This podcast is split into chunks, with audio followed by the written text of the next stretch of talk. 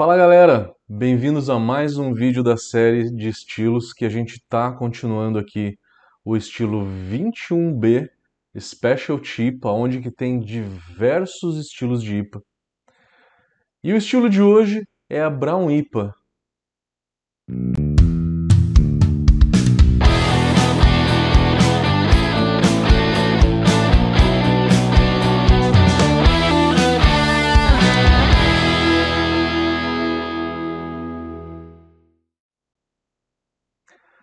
Onde veio esse estilo Brown IPA? Primeiro, o originário é lá atrás, né? A English Brown IPA, como o BJCP chama British Brown Ale, né? British Brown Ale, tá? É, e aí a Brown foi para os Estados Unidos, virou American Brown Ale que aí ganhou uma lupulagem americana. E aí essa lupulagem um pouco maior, ela se tornou a Brown IPA. Vale a gente entender aqui o seguinte, o maltado, vamos fazer o comparativo entre esses três estilos, tá? Que é a origem. A, a Brown Ale inglesa, ela tem um maltado o mais leve de todos, dentre esses três. Indo para os Estados Unidos, a gente tem esse maltado um pouquinho acima, a coloração dela é um pouco acima, o corpo dela é acima. A versão, só para vocês saberem, a cor da English Brown Ale é de 12 a 22 SRM. Na hora que você vai para American Brown Ale, é de 18 a 35 ela já tem uma cor um pouco mais elevada. A Brown IPA tem de 18 a 35 de cor também. Então, o maltado da American Brown Ale e o da Brown IPA, ele é exatamente o mesmo. É só o da English Brown que é mais é, que é mais simples, com menos complexidade. Então, essa é uma cerveja com um corpo mediano. Uma cerveja com um corpo mediano que tem uma certa complexidade de malte. Ela não se mistura com a Red IPA, porque a Red IPA ela não tem essas nuances do malte torrado, que dá caramelo, dá cacau, um pouco de nozes. Não tem a, a Red IPA, tá? A Brown IPA ela tem já um pouco de torra, uma quantidade aí de malte torrado que vai de 4 a 6% de malte torrado. E a Black IPA mais malte torrado do que isso, ficando mais evidente ainda o malte torrado. Então a Brown IPA ela tá também ali num meio termo entre a Red IPA e a Black IPA. Então a gente distingue a Brown IPA pelo maltado pelo maltado. A Red IPA ela não tem intensidade de malte torrado. A Brown IPA tem um pouco de malte torrado. E a Black tem mais, né? uma intensidade maior de, de malte torrado. Então, a, a nuance básica né, para a gente fazer essa comparação de estilos é essa. Tá? É o malte torrado.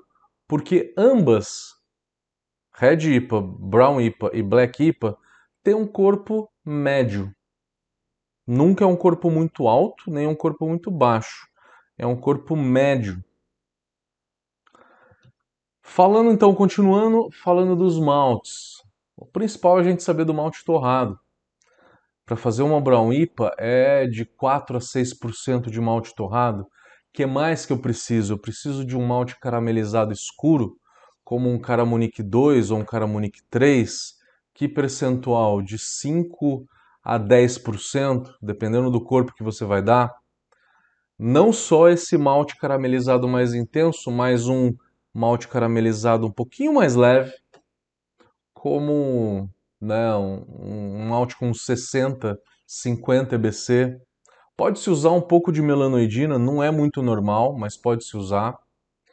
A base, ela é geralmente Pale Ale ou Pilsen e Munique. fiquem à vontade para brincar com algum desses maltes. Importante saber que essa Brown Ale e a Brown IPA, elas têm que ter complexidade de malte caramelo, que ela é dada por malte cristal, por malte caramelo, que tem uma coloração acima de 100 EBC, tá? É um malte caramelizado um pouco mais intenso. Então, é, essa é a personalidade dela, tá? Então é uma complexidade de malte caramelo com uma certa quantidade, uma quantidade média de malte torrado. Tudo isso vai dar uma complexidade para ela. A lupulagem, não precisa falar que é uma lupulagem de IPA, né? Então é uma lupulagem de lúpulos americanos, não são lúpulos ingleses. Você pode usar tranquilamente um lúpulo mais frutado, como um Citra um Mosaic, como você pode usar uma lupulagem é, mais vegetal, um pouco mais floral. Pode usar um Cascade, pode usar um Columbus, pode usar um Centennial. Eu acho que todos eles fazem muito bem, caem muito bem. É, o Columbus e o Cascade vão bem com esse malte torrado, assim como o Citra, o Mosaic, entre outros é, desses lúpulos vão bem também, Galax, é, Victoria's Secret, Sabro, entre outros.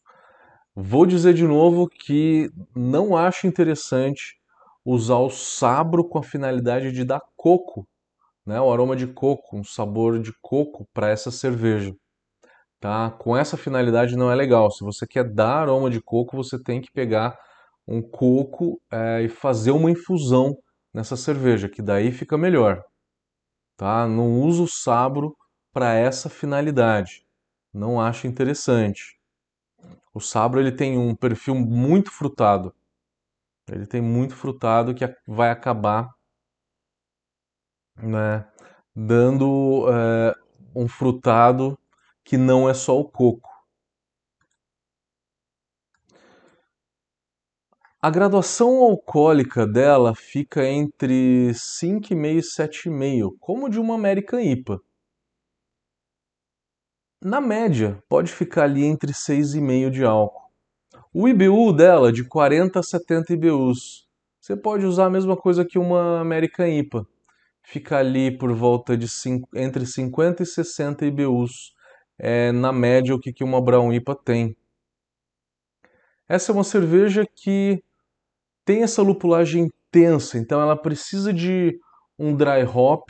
Como ela tem um pouco de malte torrado, o dry hop tem que ser um pouquinho acima, 4, 5, 6 gramas por litro de dry hop. No final da fervura, todas as adições de final de fervura somar ali por volta de 2 gramas por litro.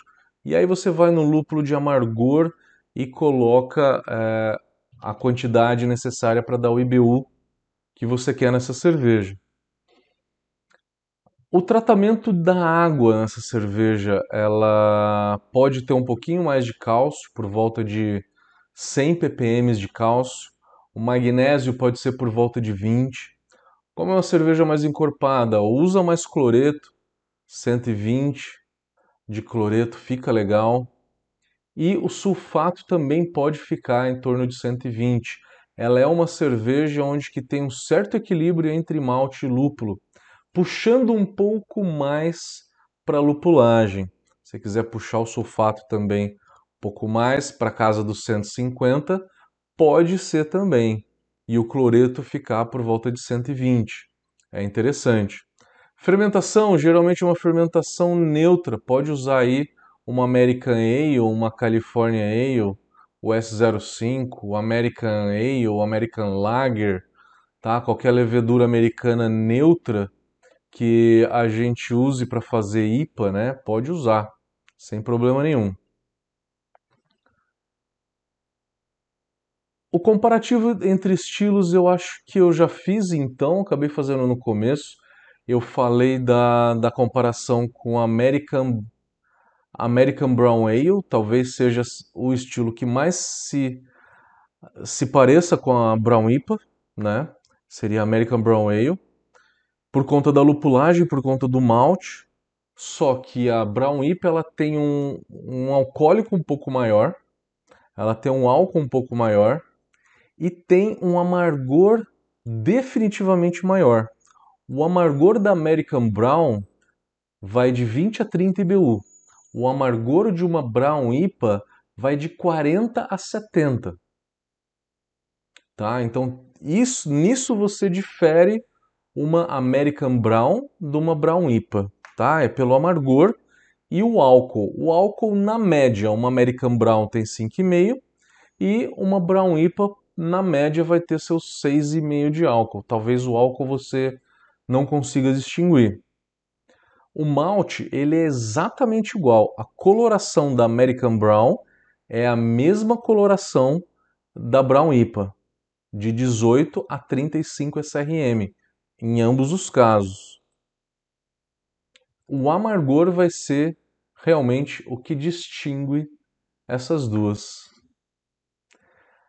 Galera, é isso então. Falamos de mais um estilo que é a Brown IPA, né? O próximo estilo vamos falar de Black IPA.